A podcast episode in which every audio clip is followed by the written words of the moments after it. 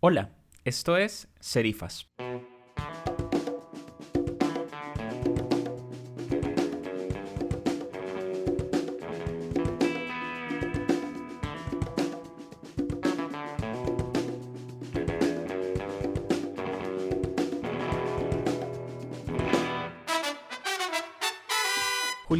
Hernández de la Torre, Gonza Vargas y Luis Miguel Gallego debaten sobre la propuesta de un sistema lingüístico no sexista y la necesidad de la inclusión y representación en el español.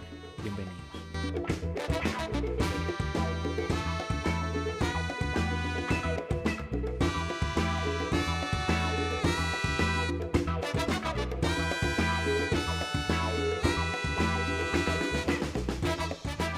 La discusión ha estado sobre la mesa hace ya varios años.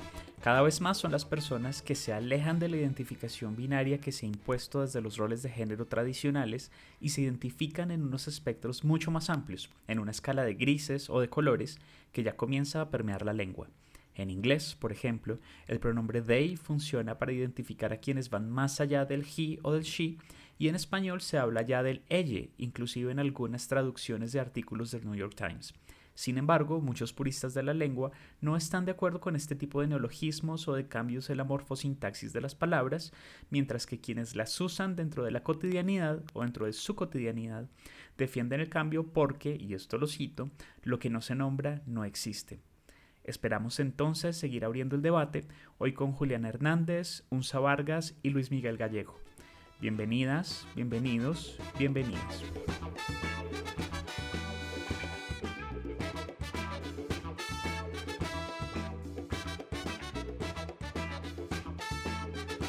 Quiero dar la bienvenida entonces a nuestros tres invitados de hoy. Eh, tenemos a Unza Vargas, un es antropólogo y ha trabajado además haciendo mucho activismo LGBT.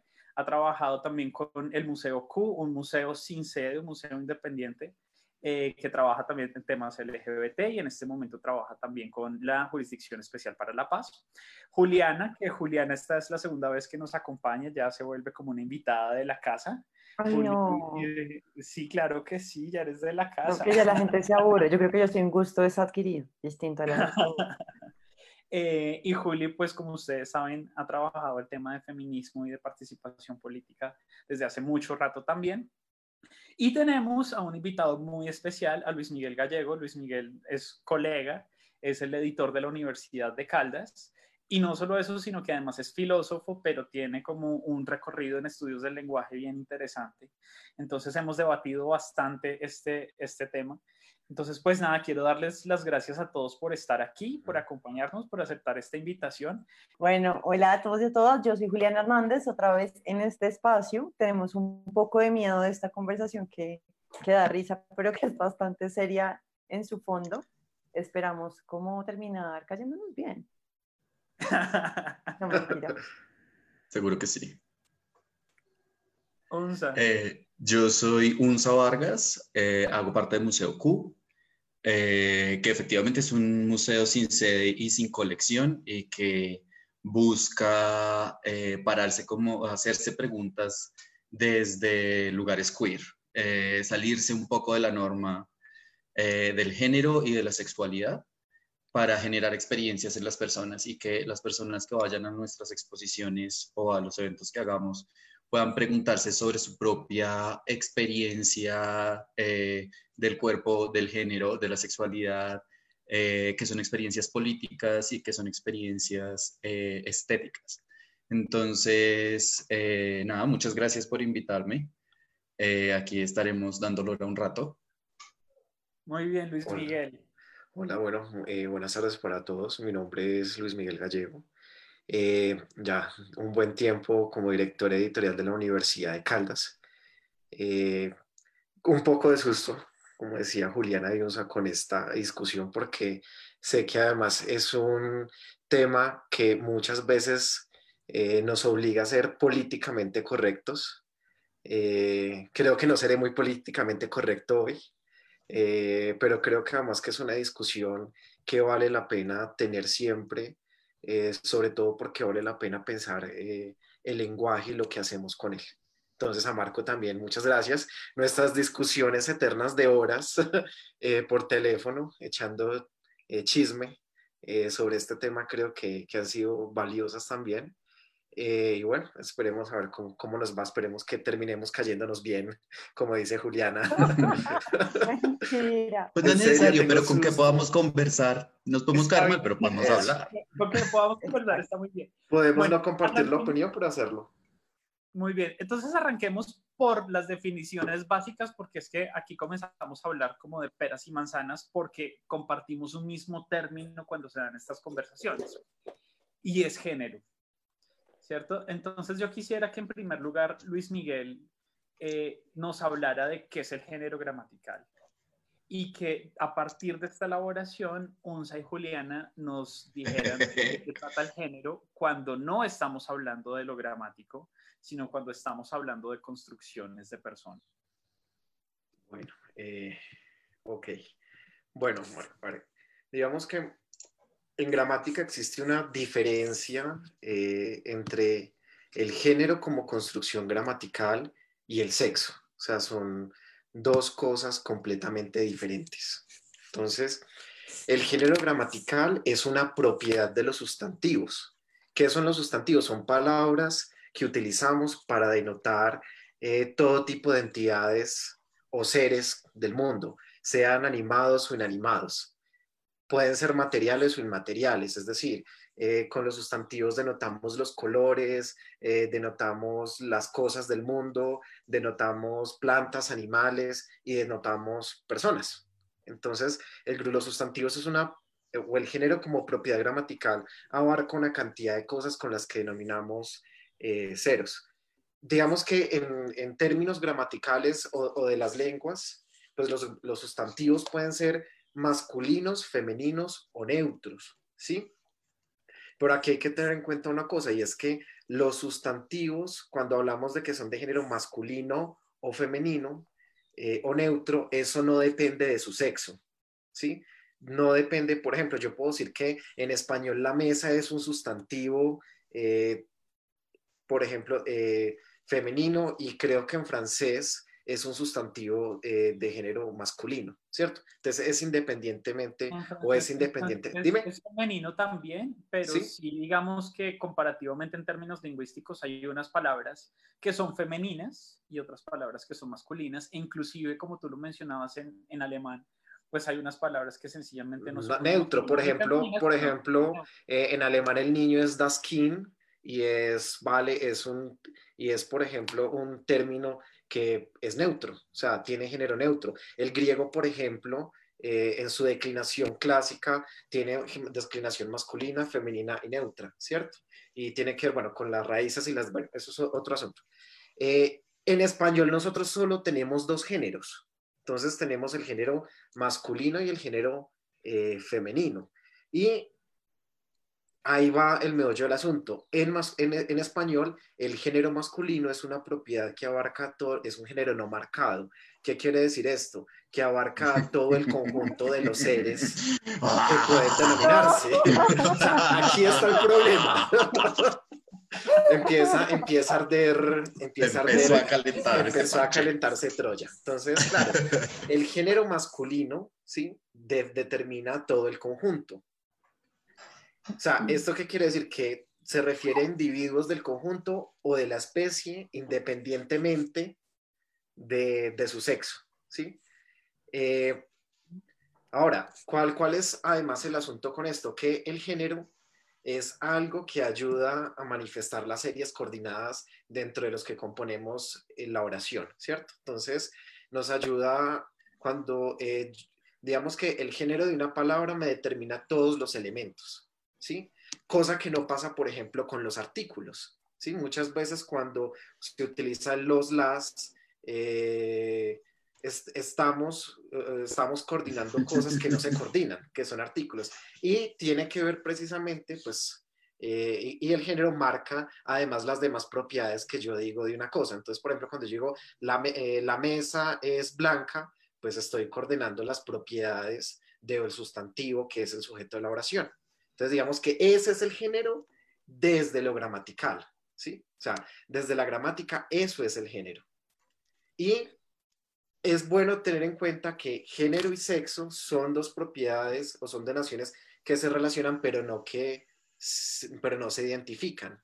Entonces, el primero obedece a la gramática, el género es de la gramática y el sexo obedece a la biología, ¿cierto? Entonces, tiene, tiene que ver como, o es una separación que tiene la gramática y que lo hace la lengua desde su sistema lingüístico, ¿sí? Entonces, eso es el género.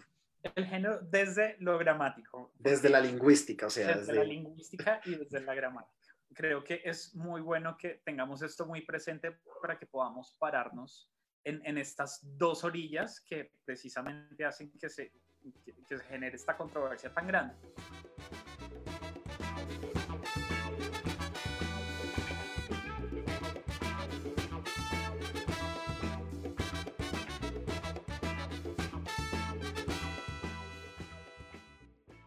Hace poco estaba leyendo, antes de darle la palabra a Unsa, que ya se la voy a dar, eh, un texto precisamente que se llama em, Un acuerdo sobre el lenguaje inclusivo y hablaba de que eh, finalmente el masculino nace cuando nace el femenino en términos de la, de la evolución del sistema lingüístico porque Eh, pues sencillamente como que en, en esta protolengua que, que, hubo al principio del desarrollo del lenguaje, el lenguaje como capacidad de comunicación, pues sencillamente era, eh, se, había vuelto necesario denotar a la hembra de una especie, sobre todo en este proceso de domesticación de, los animales. En efecto, porque esto tenía que ver con que pues la hembra de una especie podía dar a luz. Entonces, eh, digamos, esa particularidad fue la que hizo que se incluyera un marcador lingüístico dentro de ese sistema para denotar, por ejemplo, la vaca, no sé cómo sería en la protolengua, em, pero, pero digamos que ese fue como el marcador que hace que, se, que sea bastante especial el hecho de denotar a el sexo femenino, digamos, biológicamente hablando dentro de la lengua, antes y que, bueno, esta conversación, digamos que, que va dirigida a esta particularidad. Entonces, antes de, de seguir con, con, contigo, Luis Miguel. Bueno, ah, te quería complementar. Hay una cosa, qué pena, y es que se me olvidaba también, claro, digamos que eso es una propiedad de todas las lenguas, sobre todo las lenguas romances y casi de todas las lenguas del, del indoeuropeo. Pero también hay que tener en cuenta que no solo, y que es que se me estaba olvidando esto, que no solo existen por ejemplo, masculinos, eh, eh, términos masculinos o femeninos en sus terminaciones, sino que también están, por ejemplo, los sustantivos epícenos. Entonces, por ejemplo, tenemos un grupo de sustantivos que no tienen ninguna variabilidad ni en la raíz ni en la, ni en la desinencia y que además me, me sirve para referirme a, a, a seres del mundo que tienen sexo tanto masculino como femenino. Por ejemplo, avestruz no tiene variación, ¿sí? Pero eso era un pequeño complemento ahí. Un pequeño paréntesis. Pequeño ahora, paréntesis. Ahora sí, ¿de qué hablamos cuando, de qué, de qué estamos hablando cuando hablamos de género como construcción? Bueno, ahí, yo creo que es muy importante esta, esta discusión, me encanta esta conversación, siempre me, me emociona. Eh, porque, porque uno puede decir muchas cosas, G y de ahí para adelante. A mí me parece que es muy importante entender eh, digamos, el género como construcción social en la medida en que eh, socialmente, históricamente, políticamente, entonces, hemos construido las ideas de lo que es ser hombre y ser mujer. Entonces, el rosado, el azul, bla, bla. Y, eh, y, eso tiene un montón de asociaciones que necesariamente han pasado por el lenguaje, porque el lenguaje ha construido la realidad que vivimos, pero también viviendo esa realidad transformamos el lenguaje y tener una academia de la lengua española es muy interesante porque, a mi modo de ver, eh, ha retrasado el desarrollo de la lengua en sí misma. Las lenguas son animales que viven en la cotidianidad y que se reproducen y hacen nuevos mundos, pero tener una, una organización que le pone unas reglas y que dice cómo es que además es una organización llena de hombres más bien grandes, bien adultos, muy conservadores, muy de derechas, que consideran que el género debe ser expresado de una manera particular. hace que la lengua no tenga la, eh, velocidad que podría tener en su eh, cambio, digamos, natural. Si es que algo se puede decir de natural en los humanos. Porque el sexo en los humanos, eh, que se ha asociado con una cosa biológica, ¿no? que tiene una raíz en lo genético, que se expresa en el cuerpo físicamente de unas maneras particulares, es también una construcción social. Entonces, hemos construido una idea, unas imágenes, unas formas de cómo es eso que llamamos pene o vagina o eh, tetas. Entonces, eh, hemos construido socialmente el significado, el sentido y el uso de ese, de ese sexo. En ese sentido, vale la pena entonces eh, actualizar el lenguaje en el sentido de si existe ahora más de dos sexos, no es que antes no existieran. Eh, y entonces, ¿por qué no hacemos de eso también el lenguaje? O sea, ¿por qué el lenguaje no está dando cuenta de eso? Porque eh, sigue siendo, porque yo, no, lo diría eh, como mi compañero de mesa, que, o sea, como el lenguaje está construyendo la realidad, ¿verdad? Entonces, yo lo que diría es, el neutro se ha construido desde el masculino por razones políticas, históricas y de género. En ese sentido, una lucha del lenguaje también es si queremos hacer que las mujeres existan en el lenguaje, o sea, que existan en la realidad que estamos construyendo, si eh, las personas que no están dentro del binarismo hombre-mujer queremos que se visibilicen y que hagan parte de la sociedad tan real como lo hacen los hombres. Entonces, vale la pena que el lenguaje tenga un cambio en el que el masculino no sea en donde se centra el neutro, sino que el neutro se construya, porque no hay. O sea, como está construido el neutro es en el masculino. O sea, el hombre se apropió de lo neutro y, y por ahí derecho de lo femenino. Entonces, podemos relajarnos con esos privilegios y empezar a criticarlos y empezar a construir otras cosas también.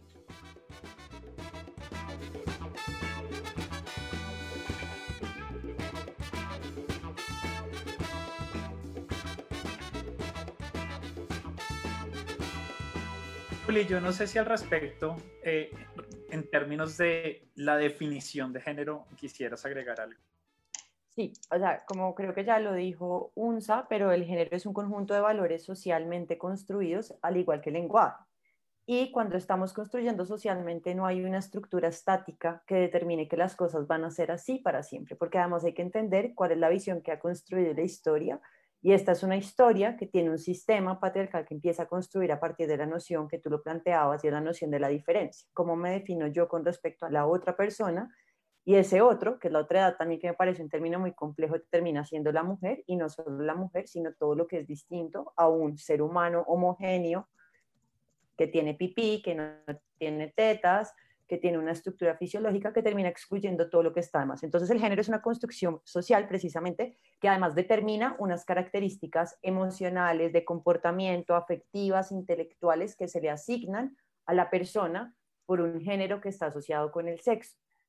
Ahí me encanta que coincidimos con nuestro compañero editor, porque por supuesto el sexo tiene que ver con, una, con un tema biológico. O sea, yo nací con vagina, nací con pene o nací intersexual, pero ni siquiera el sexo es estático, porque yo puedo transitar y tener una vagina y después me puedo poner un pene y si no me gusta el pene también puedo volver a tener vagina. Y eso no determina ni es estático para siempre, como el lenguaje tampoco debería ser estático.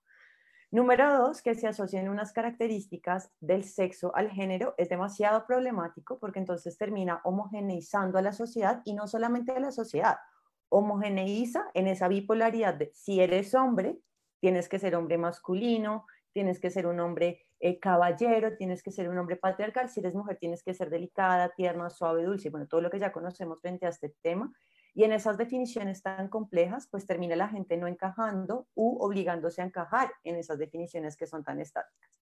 Número dos, pues hablar como de las estructuras que construyen el lenguaje, igual que las estructuras que han construido el sexo y el género. A mí entra me parece problemático que sea la Real Academia de la Lengua Española, que además me parece ridículo que sea real, porque no tengo ni idea que es real y como que en qué momento Dios bajó a decirle a ellos, ustedes son reyes acá y toda esta vuelta. Y número dos, es una estructura tan absolutamente excluyente y poco representativa a la mayoría de la población que termina definiendo un montón de cosas que la gente termina reproduciendo en sus imaginarios. Y creo que ahí es problemático no tener la conversación sobre género y sobre sexo, porque lo que está pasando en este momento en el mundo y el hambre que están sufriendo en este momento del mundo pasa por el género y pasa por el lenguaje. Si no se hubiera excluido a las mujeres dentro de las políticas públicas, porque estamos hablando de todos y entendiéramos que esas todas tienen unas afectaciones distintas, hoy seguramente el mundo sería distinto y esa gente de la que están hablando que se está muriendo de hambre no serían en su mayoría mujeres. Número dos, si en ese universo donde decimos todos, que quiénes son todos, o sea, es que a mí también me parece problemático que los hombres se sientan identificados en ese todos, porque yo sí considero que el género es una estructura que hay que romper. O sea, yo porque tenga vagina o tetas, o porque haya nacido biológicamente como mujer, no significa que me tenga que identificar con ninguna de las construcciones que impone el género y tampoco significa que sea estático. Es decir, yo mañana me puedo despertar y sentirme hombre y vestirme como hombre y asumir unas posiciones sexuales que son de hombre y asumir unas posiciones sociales que son de hombre y el lenguaje es tan estático que la sociedad va a un ritmo que no permite que el lenguaje avance y el lenguaje pasa por políticas, el lenguaje pasa por la formulación de soluciones, el lenguaje pasa por la memoria, el lenguaje pasa por la paz. Entonces, pues si decimos todos, es pues claro, por eso es que uno va a ver y en Colombia la titularización de tierra está a nombre de hombres y en el mundo. Uno va a ver y quiénes son las víctimas que están recibiendo indemnizaciones, hombres. Eh, para quienes se construyen las ciudades con la movilización que se hace, hombres. Y eso pasa porque incluso en el lenguaje invisibilizamos a otro sujeto que no tiene que ser otras. O sea, yo creo en el otros porque creo que hay otras identidades de género que no se identifican como hombre ni como mujer y que también tienen que ser visibilizadas.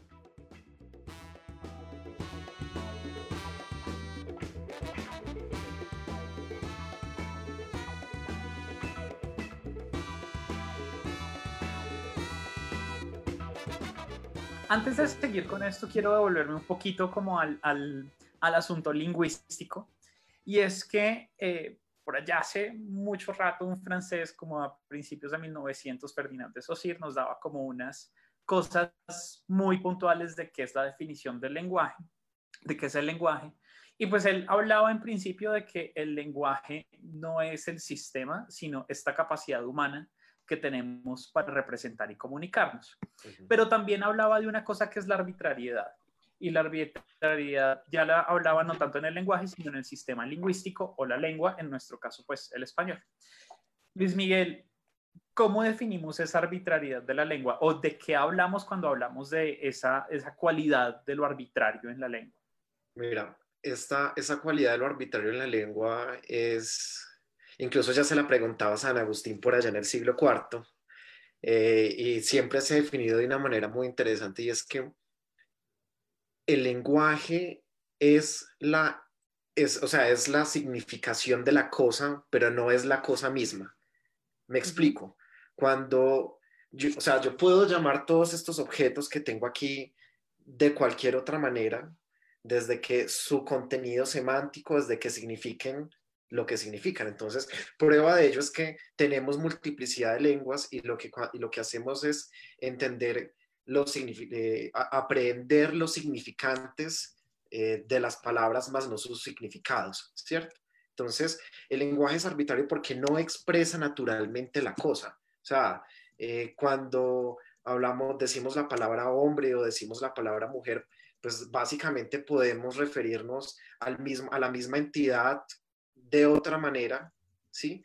Y por eso ese ente no cambia, ¿sí? Sea, no pasa lo que sucede en, el, poema de, del golem de Borges, que plantea diciendo que si como el, griego afirma en el cratilo el nombre es arquetipo de la cosa, en la palabra rosa está la rosa y Nilo las aguas del Nilo. O sea, no funciona así. De hecho, el lenguaje es súper arbitrario y además Claro, porque es además antinatural. Ah, Unsa lo decía ahora, o sea, el lenguaje no es una propiedad natural de los seres de hecho, eh, quizás lo, es la cosa, es de las, de las cosas más maravillosas que tiene el, ser humano y es porque ha logrado abstraer y conceptualizar el mundo. Y, la capacidad del lenguaje nos permite eso, o sea, nos permite que cuando yo eh, diga Roma, Manizales, Bogotá, no tenga que traer todos los elementos de la ciudad, ni la foto de la ciudad, ni contar la historia de la ciudad, sino que ese concepto que tú tienes en la cabeza que significa esa palabra, pues aparezca y, lo diga. Entonces, esa es la, arbitrariedad de, de, los signos, ¿sí? Del signo. Ahora, también hay que recordar que hay signos que significan por sí mismos ¿cierto? Como le sucede a los sustantivos, ¿cierto? O, a propiedades inherentes. Y hay signos que no necesariamente significan cosas, sino que tienen sentido, significan en la medida en que están en conjunto. Entonces, el lenguaje es un sistema de signos, ¿sí? Que se relacionan y se tejen entre sí. Entonces, claro, todo, todo, eh, todo ese sistema eh, se ha construido, son siglos de evolución, eh, creo que alguna vez eh, lo hablaba, es que, claro, sea, prueba de ello es que nosotros no hablamos ni escribimos en el castellano de Cervantes. O sea, de hecho, incluso hay, hay signos ortográficos, gráficos que se han perdido, Y que se han perdido, pero que han ido evolucionando, además por el uso, la comunidad de hablantes. Prueba de ello es que ahora, o sea, prueba de esa riqueza del lenguaje es que eh, es, es, que ya no hablamos en latín, o sea, no, lo, no, no utilizamos declinaciones, raíces y desinencias de una manera tan estricta como, como lo usa eh, la lengua latina. O sea, o prueba de ello es que, es que ha evolucionado y que la lengua ha evolucionado. Pero, ¿cuál, es el asunto además? Que esa arbitrariedad del lenguaje nos obliga o, nos ha hecho tener cierta economía lingüística. Es decir, eh, la economía del lenguaje eh, algunos lingüistas lo definen como aquello que con pocos elementos puedo, eh, o, básicamente que es con los signos alfabéticos en sus combinaciones puedo tener muchas palabras, pero también es que con el mínimo o, con mínimos eh, elementos significativos puedo referirme a un universo de cosas, ¿sí? ¿Qué es lo que pasa? ¿O por qué tiene eso? Porque si no tendríamos ese sistema, nos pasaría como a aquellos habitantes de, de, una ciudad de los cuentos de Gulliver que para poder tener una conversación tenían que andar con carretas llenas de cosas para evitar cualquier malentendido, porque habían decidido anular el lenguaje y no usar el lenguaje sino las cosas mismas. Entonces, ese es, ese es, ese es el problema, eso es, eso es todo, o sea, crea, es arbitrario, crea redes de significación y ahí va una cosa que decían algo muy, eh, que han dicho Unza eh, y Juliana, y es claro, el problema, creo, eh, es que nosotros hemos dotado de significado las palabras, incluso el significado del masculino como el hombre que no llora, que, o sea, lo hemos dotado de significado y eso ya es un asunto de la lexicografía más allá del sistema gramatical. O sea, son dos asuntos que toca dividir y separar.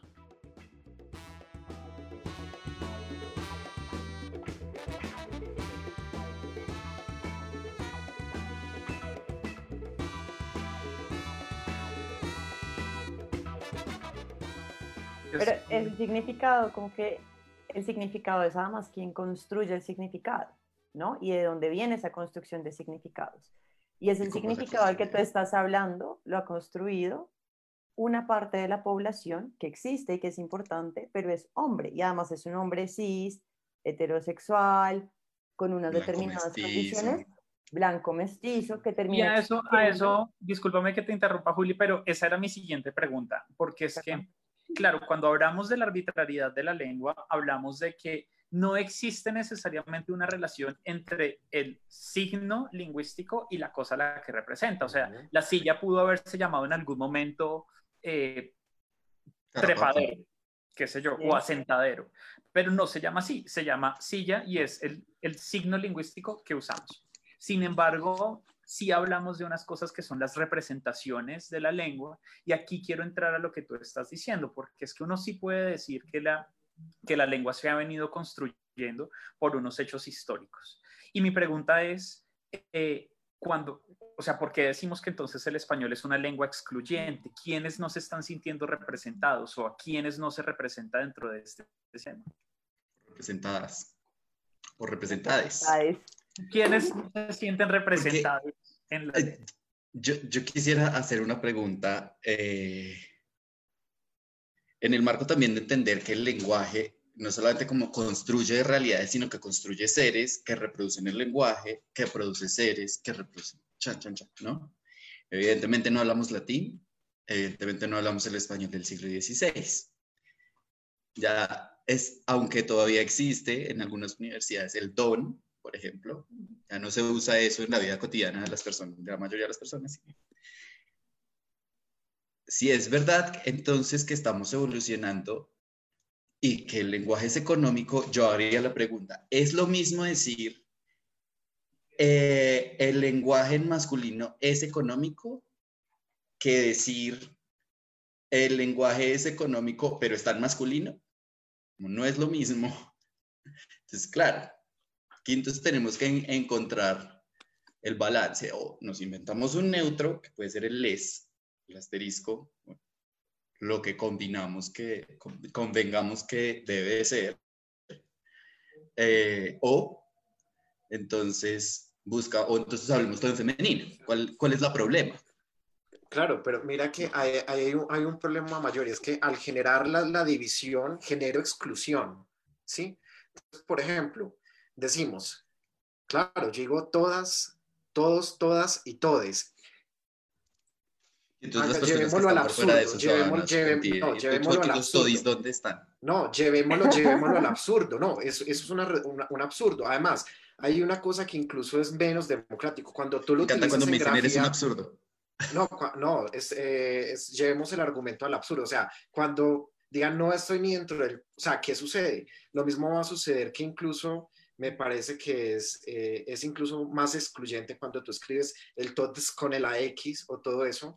Es una cosa que es impronunciable y que además estás privilegiando un sistema que es el sistema escrito versus la oralidad. ¿Y el todos no es un sistema también que excluye? Y no está excluyendo y no está en la oralidad y en lo escrito además. Y no hemos construido la constitución política para hombres, aunque reconoce que esa construcción, como lo que preguntaba Marco el español, es como uno, o sea, a mí me encanta como la noción de Sueli Rolnik, eh, que trabajó con Guattari, súper cercana, y es, en América Latina además vivimos una, eso sí es absurdo, y es que no tenemos nuestra lengua propia. O sea, es excluyente de entrada porque nos aniquilaron nuestras lenguas tradicionales hace muy recientemente y nos impusieron una lengua que no es de nosotras, ni de nosotros, ni de nosotros. Es una lengua que viene de afuera porque si te vas a Brasil, pues es que el portugués tampoco era la lengua que estaban hablando los pueblos aborígenes allá. Entonces, de entrada es excluyente porque termina colonizando y homogeneizando. Y ahí te das cuenta de la importancia que tiene el lenguaje, o sea, cuál era el temor a que los españoles cuando vinieron a conquistarnos, y ellos sí son los, porque fueron hombres los que nos conquistaron, tuvieron que eliminar estas lenguas que excluyeron unas formas de vida que hoy están en proceso de extinción, por un lado. Número dos, es una lengua construida desde una noción que además es cero realista, o sea, ¿cuál realeza? O sea, la, reina Isabel Castilla, ¿cuál Dios le dijo? O sea, que la misma noción de Dios, como en qué momento ellos dijeron que eran sangre azul reales y quienes se sienten excluidos en esa pues lengua. Porque Dios, que es un hombre blanco, heterosexual, que, se reprodujo con una virgen. Que la convierte en puta, o sea, claro, ahí uno entiende lo absurdo de la lengua y lo estático de estas estructuras, pero también lleva a preguntarse la importancia de tener este tipo de conversaciones hoy más que nunca, porque hoy además la COVID está matando a los pueblos que ya fueron sometidos además desde la lengua y que en esa invisibilización hoy se están muriendo. Que en Brasil haya 2.000 indígenas contagiados de COVID responde a esa invisibilización que sí pasa por el lenguaje, que sí pasa por las políticas públicas, que hoy las mujeres sean las más afectadas por la pandemia pasa porque en ese lenguaje y en esa construcción de lenguaje de instituciones con las que nos comunicamos, no estamos visibilizadas y recogidas. Y es tan frágil esa estructura, es tan frágil la noción de masculinidad desde el género que asusta transformar el lenguaje como si eso fuera quitarle la, virilidad, ¿no? O sea, parece como, a mí me, me, da un poco de risa que con que pongamos una X se sienta amenazado un sistema que tiene problemas más graves. Eh, el árabe y bueno, el árabe y la lengua persa no tienen género gramatical y eso no implica que las mujeres tengan que salir de burka que a los homosexuales los, eh, sean apedreados, lapidados, eh, colgados. O sea, eso no quita eso tampoco. O sea, por duplicar el sistema, el sistema de la lengua tampoco está solucionando un, un, asunto. O sea, no está solucionando un problema de visibilidad. Y ahí está el ejemplo claro de una lengua sin género. Pero claro que, o sea, claro que tiene mucho que ver. O sea, quizás si esas lenguas tuvieran otro tipo de usos que no fueran genéricos, pues las No, es que eso es lo que se dice, no tiene uso genérico. No, más Miguel, lo que estás diciendo es que hay, hay, una lengua en la que no se reconocen las mujeres ni los hombres. E, Exacto. Eh, eh, pero además ese es el argumento, eso es uno de los argumentos que dan en Estados Unidos para decir hay que llevarle la democracia a esta gente porque no piensa como nosotros. Hay que, hay que ponerlos en cintura. Digamos, no podemos esperar que todos los sistemas piensen igual a nosotros, nuestro sistema, pero además en nuestro sistema de representación, que es el lenguaje, también hay imágenes. O sea, a mí no me vengan con que las palabras no son imágenes, porque yo puedo leer, detrás del marco the color line, the power line, the poverty line, ¿sí? Ah, is, is, is. Y puedo leerlo porque son imágenes que recibo y que interpreto, pero si en lo que estamos, o sea, si en ese sistema de representación no existe lo femenino y lo neutral está marcado por lo masculino, entonces estamos produciendo una sociedad que está tendiendo siempre hacia lo masculino, con todas sus asociaciones como arriba, seco, derecha, ¿no? armado. es determinista, ¿no? También es como si no te transformaran nunca. El lenguaje, efectivamente, como un sistema de representación, está representando a unas personas por encima de otras. Y este lenguaje incluyente claramente es occidental, porque el enfoque de género es occidental, porque las luchas feministas han sido occidentales. Y, y todo este debate sobre entonces hasta dónde debemos llevarlo, pues eh, atraviesa por toda una historia occidental, claramente, que también hay eh, feminismos eh, indígenas, que también hay feminismos eh, africanos, que, o sea, que hay un montón de feminismos en todas partes del mundo, que no son estrictos en occidentales, pero todo este discurso del, del, lenguaje incluyente ha nacido de unos feminismos, claramente de una tradición blanco-mestiza europea y anglosajona, pero que claramente nos estamos debatiendo es por qué nos representamos así como nos estamos representando y por qué nos decimos a nosotros nosotros cuando hay unas nosotras y, unos nosotres que también en un sistema de representación política están diciendo, oigan, mis derechos, ¿qué? Entonces, ¿por qué no tenemos derecho al voto? ¿Por qué se nos considera enfermas si somos trans? ¿Por qué eh, tenemos, tenemos que ir al psiquiatra si somos inter, porque, porque o sea, es, es también un movimiento que está demostrando que el sistema de representación está en crisis. Precisamente lo que queremos es ponerlo en crisis para que cambie y genere, por ejemplo, una forma neutral de hablar que no sea masculina.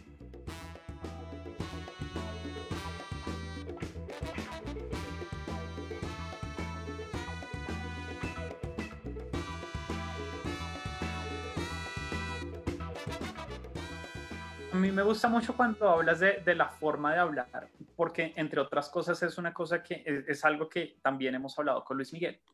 Y precisamente estas conversaciones, cuando él se refiere a lo absurdo, es que si uno se pone como muy estricto con la norma, entonces tendría que decir todas las mujeres y todos los hombres y todas las personas, eh, altas, altos y altes, flacas, flacos y flaques, etcétera. O sea, como que el sistema lingüístico tiene una propiedad que es la concordancia de género y número.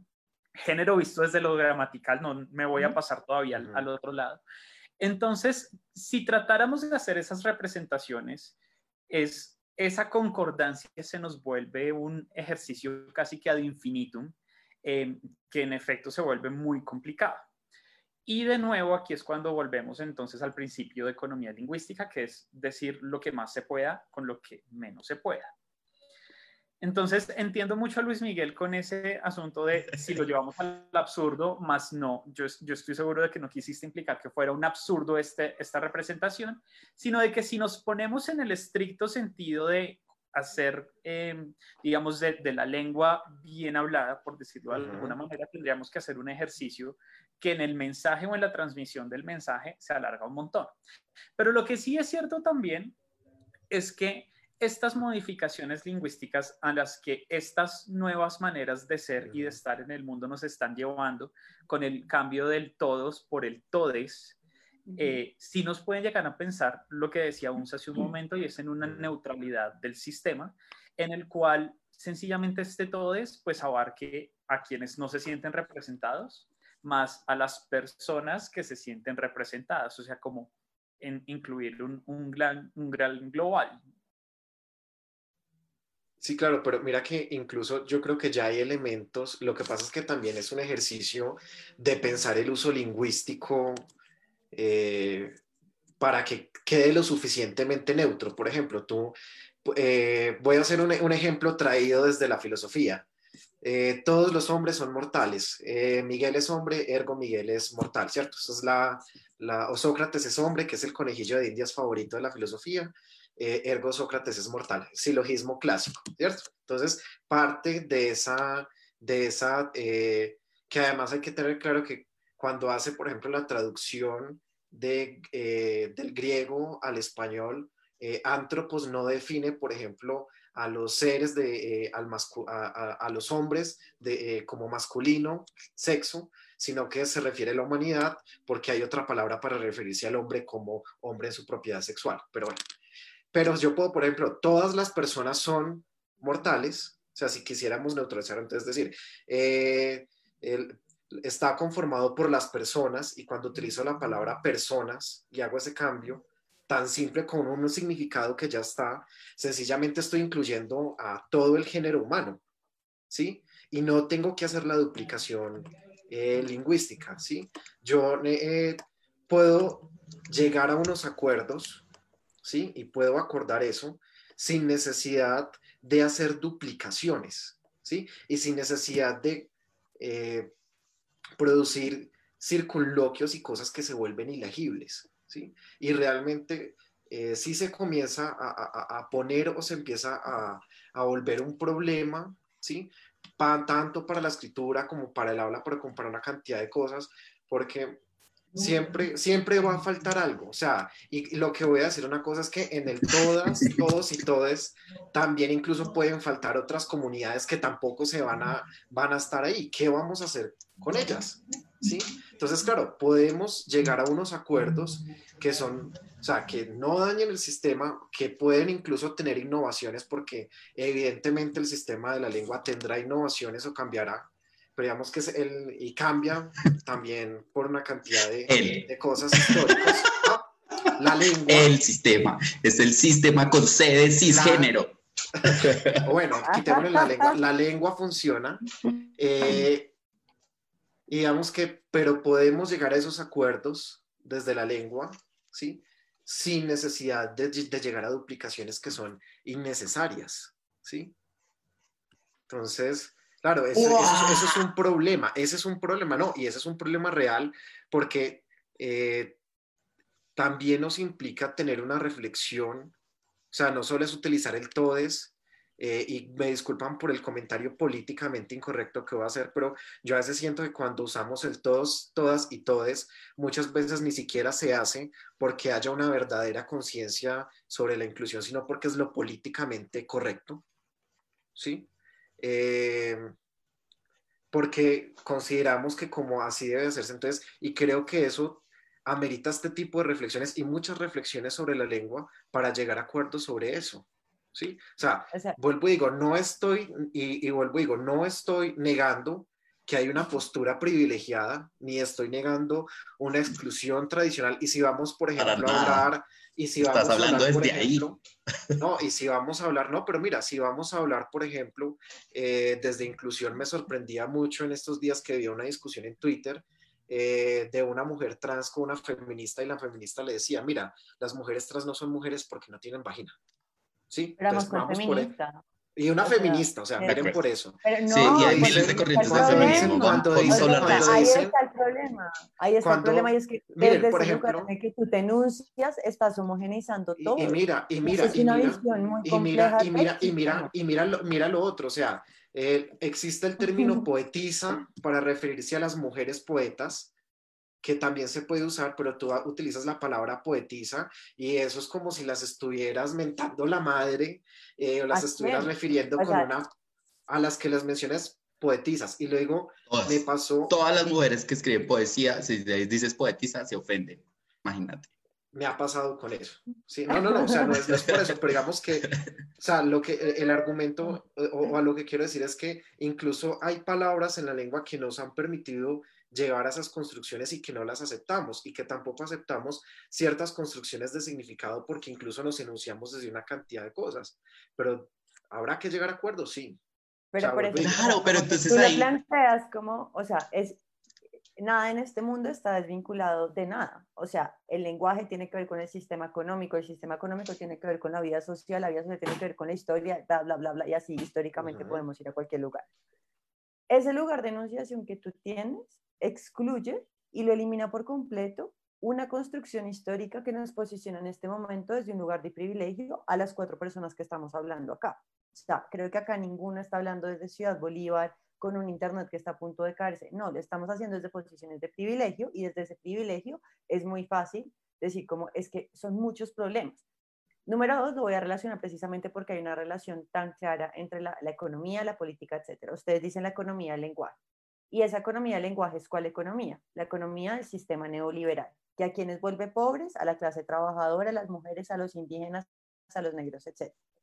La economía, además de la, de la austeridad, no ha funcionado en ninguna crisis. O sea, en el 2008, las políticas de austeridad que tenían el mismo planteamiento de hagamos mucho con poco, terminaron quebrando nuevamente a las personas que están invisibilizadas en ese sistema, que, como lo decía UNSA, es un sistema construido por hombres. Número dos, si asumimos que la vida es estática y que no hay una evolución histórica, es desconocer que la vida misma está llena de movimiento, que nuestro cuerpo está lleno de movimiento. O sea, bueno, a mí como que las tetas no me crecieron, eso sí no tuvo un movimiento en la historia, pero desconocer que es estática una estructura. Pero eso también es desconocer la- dinámico. Depende, bueno, Pues, malas ¿qué nuevas. hacemos? Ah, La bueno, dinámica pero- fue esa. pero no, es, pero, no es, pero no es indefinido, es decir, yo podría ponerme tetas y me las podría quitar después. Y a eso me Exacto. refiero con el movimiento de la vida.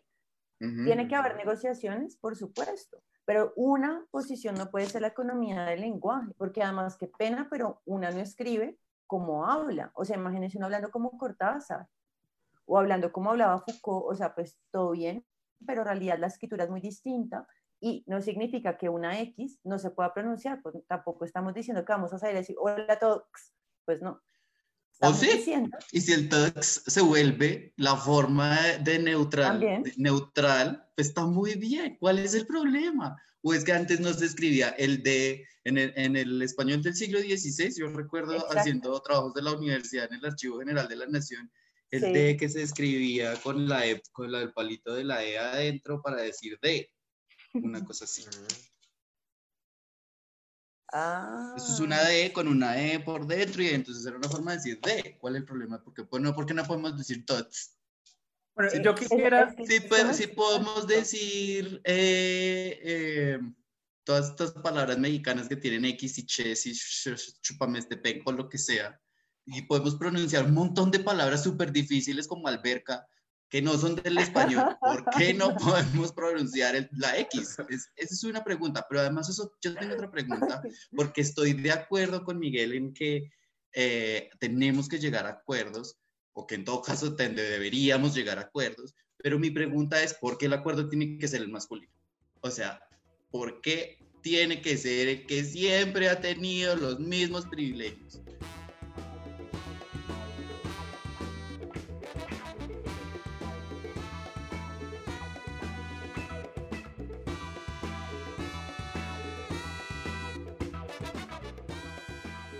Y eso, Y y eso quería preguntarles a ustedes, Juliana y Unza, y es que, o sea, es posible que, la que, que eliminar ese masculino del, del sistema lingüístico pueda también tener un efecto sobre esta, esta eliminación del patriarcado o del machismo que se está dando desde diferentes sectores sociales o que sea desde el feminismo o que sea también desde las luchas LGBT? Ojalá. yo, yo, creo que eso sería, si, si, si llegáramos, o si llegamos a llegar a la abolición del masculino en el lenguaje, que yo esperaría que además estuviera acompañado de la abolición del, femenino, del femenino, no del feminismo, del femenino, y que entonces llegáramos a una cosa neutral o tercera o diferente que abarcara a todas las personas y pudiera dar cuenta, digamos, de una manera suficientemente amplia y al mismo tiempo suficientemente precisa, pues súper chévere. Yo creo que eso sería además el resultado precisamente de la negociación. O sea, poder decir, hola, sí, esto no. O también creo, y eso, nuevamente al lugar de enunciación y frente a tu respuesta, yo no creo que se trate de eliminar, que es así una mal como interpretación de los feminismos y es como si los feminismos buscaran eliminar al otro, que en este caso es el hombre. Yo creo que la experiencia, por ejemplo, de las mujeres kurdas cuando llegan al poder, si llega un hombre o llega una mujer, siempre gobiernan hombre y mujer para no eliminar la contraparte. Yo no creo que se trate de eliminar, se trata de negociaciones y creo que puede ser tan flexible el lenguaje como que un editor, por ejemplo, o una política pública pueda tener esa diversidad mientras lo estás escribiendo. Es decir, en un momento puedes escribir todas, pero te refieres a todas las personas y un artículo más adelante hablas de todos y un artículo más adelante hablas de todas. Y en esa negociación, pues no vas a tener que escribir todos, todas y todas más, todo ex, sino que lo puedes negociar y, y volver mucho más flexible una estructura que nuevamente me parece chistoso, y ahí sí como que voy a este tema, pero entre todos los problemas que hay en la humanidad, el problema más importante está en tangibilizar a esas personas y a esas voces que han sido inexistentes, y esa es una deuda histórica del sistema. Entonces, ¿por qué no adoptar este momento de crisis para que esas voces que han sido invisibilizadas puedan incluirse dentro de una estructura que no es estática y que si sigue siendo estética, estática, está destinada a la muerte? está destinada a la muerte, porque lo que no se mueve, lo que no se adapta, muere. Y la Real Academia de la Lengua Española va a morir. Ahora, en esa negociación también creo que es de la posición de privilegio, si los hombres privilegiados, sí, de la Real Academia de la Lengua Española salieran a decir mañana que se puede usar la X, ahí sí saldría toda la manada de gente, de robots, a decir, si ven que sí se puede usar la X, porque nos encanta recibir órdenes y, y aceptarlas todo el tiempo. Y hay un sentido de rebeldía y hay un sentido de emancipación de esas estructuras que son tan estáticas y que imponen unas realidades que no existen. ¿No? Entonces, como que creo que no es eliminar. La verdad, para mí nunca ha sido eliminar mi lucha, por eso me parece raro cuando dicen, es que el feminismo y las feministas, porque no tengo ni idea de qué posición están hablando de los feminismos. Yo quiero decir una cosa chiquita sobre el, eh, lo políticamente correcto. Digamos, yo sí creo que la corrección política eh, puede llegar a funcionar y es. Eh, ¿Por qué eh, pensamos hoy en día que las personas afrodescendientes son seres humanos? Cuando no hace mucho eran básicamente animales. ¿Eso ha pasado por el lenguaje? o sea, ¿es políticamente correcto decir que las personas indígenas o afrodescendientes son seres humanos? O no, o, sí, eso ya ni siquiera nos lo cuestionamos, afortunadamente. Pero ha habido momentos en donde eso era básicamente delito decir que una persona afro eh, o negra era un ser humano, ¿no? Y, y hace, hace cuánto se acabó la apartheid.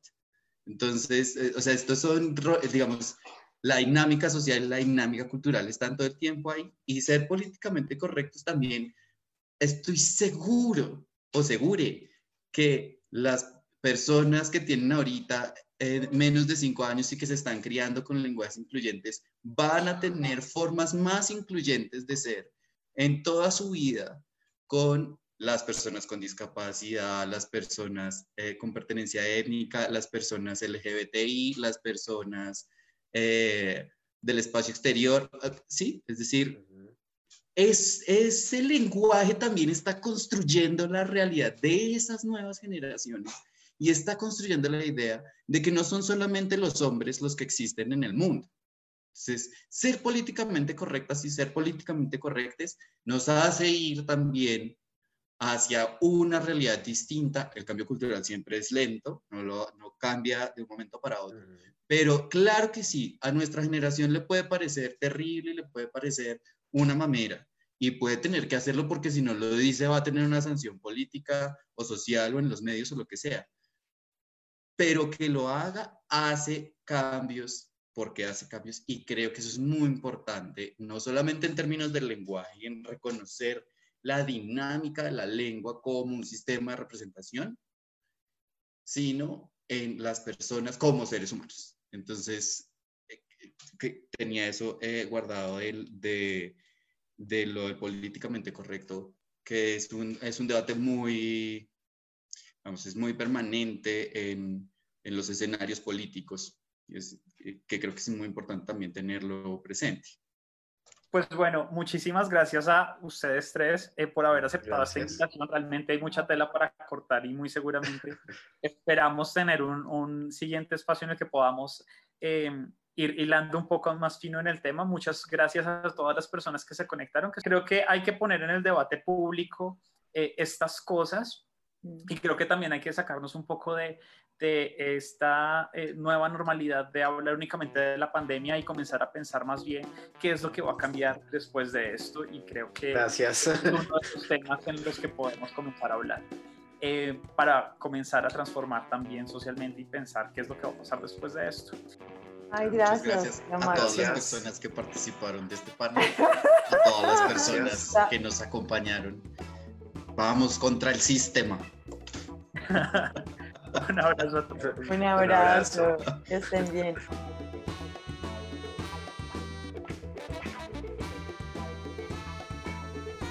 Serifaz es un podcast de Marco Giraldo Barreto para Editorial Utadeo, con música de Ikero Shakedown y su canción Penny the Snitch bajo licencia Creative Commons 4.0.